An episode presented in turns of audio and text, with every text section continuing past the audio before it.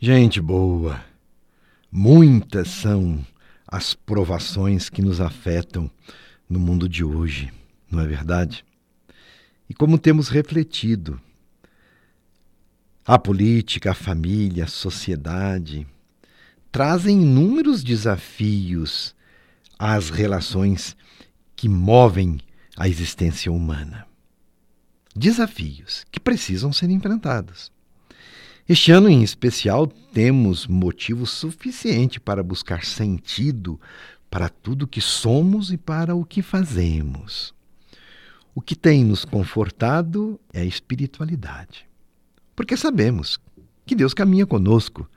Isso nos conforta e também nos fortalece. Nós sabemos que Deus caminha conosco, conhece os nossos sofrimentos e os nossos sonhos e não nos deixa entregues à própria sorte. Por isso, a liturgia do advento nos anima a esperançar. Esperançar não vem do verbo esperar, mas é uma atitude proativa de fazer acontecer. Esperançar. Ele vem e só exige uma coisa de cada um de nós Deus exige que abramos o nosso coração e nos convertamos ao seu amor benevolente e misericordioso. Existem diversas formas de, no dia a dia, vivenciar a espiritualidade cristã.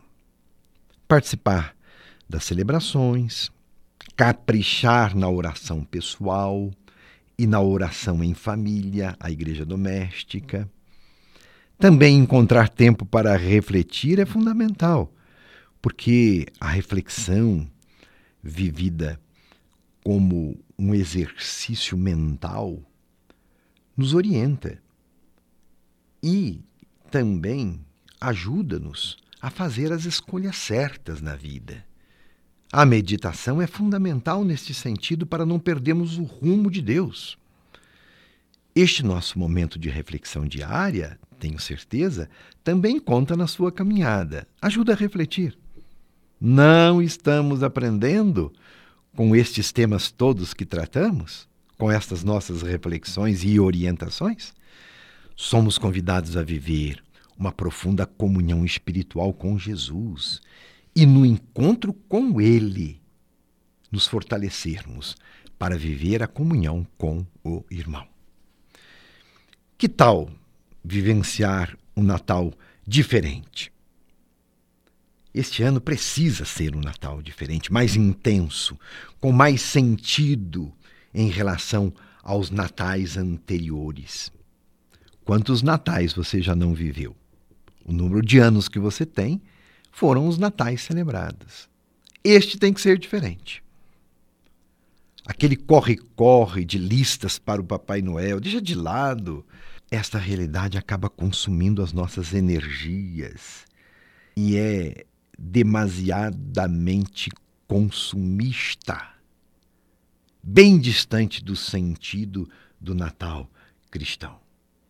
O sucesso do Natal, na perspectiva da fé, não se reduz à porcentagem de crescimento nas vendas, ou ao consumo exacerbado, ou ao desperdício esquecendo o mais importante, que é o encontro com o menino Deus. Este é o sucesso do Natal. Encontrar-se com Deus e deixar-se encontrar por Ele. Devemos sempre nos perguntar: até que ponto vale a pena esse corre-corre todo da vida? Particularmente nesses tempos de festa? Até que ponto vale a pena apostar sonhos, sorrisos e felicidade em coisas materiais? Vale a pena apostar cada centavo em presentes enormes e chamativos e deixar na sombra o que representa o espírito de Natal, de amor e de união? É trocar valores que não se compensam. Vale a pena o sentimento de angústia, preocupação ao gastar o que não se tem apenas para ter a falsa felicidade de entregar um grande número de presentes? É enganosa a esperança de um Natal que se reduz ao consumismo e não encontra tempo para Deus. A fé cristã convida ao Natal do amor, da solidariedade, da proximidade com os que mais sofrem, a incluir quem está à margem da sociedade, a não excluir. Caminhemos numa espiritualidade do amor acolhida. Entendam bem, é muito gostosa a troca de presentes, claro, a ceia de Natal, mas se não rezamos, se não praticamos a caridade, fica um vazio nessa comemoração. Ver e se encontrar com o menino Deus no menor do irmão é o Natal que Jesus nos pede. Com Deus somos tudo, sem Deus não somos nada. E se eu sei que o outro está marginalizado, excluído, também não se realiza plenamente o nosso Natal se eu não agir para que uma tal situação se reverta. Não é verdade? Cada um pode colaborar para que outros tenham um Natal mais feliz e digno. Alguém pode perguntar, mas não, Darcy, o mundo é assim mesmo. Não tem jeito, não. Não vamos acabar com a pobreza no mundo. Minha gente, é claro que não vamos avançar com esta mentalidade que não aceita fazer as mudanças necessárias e urgentes. Não pense assim, não. O pouco que fizermos já será muito. É como a historinha de um jovem descrente desejando testar o conhecimento de um sábio. Ele então ergueu o punho fechado em sinal de revolta na frente daquele homem venerado e perguntou assim: O que eu tenho preso em minhas mãos? Uma borboleta? Foi a resposta, porque o sábio sabia tudo. Está viva ou está morta esta borboleta? inquiriu o jovem ao sábio. O velho sábio entendeu que o jovem estava zombando dele.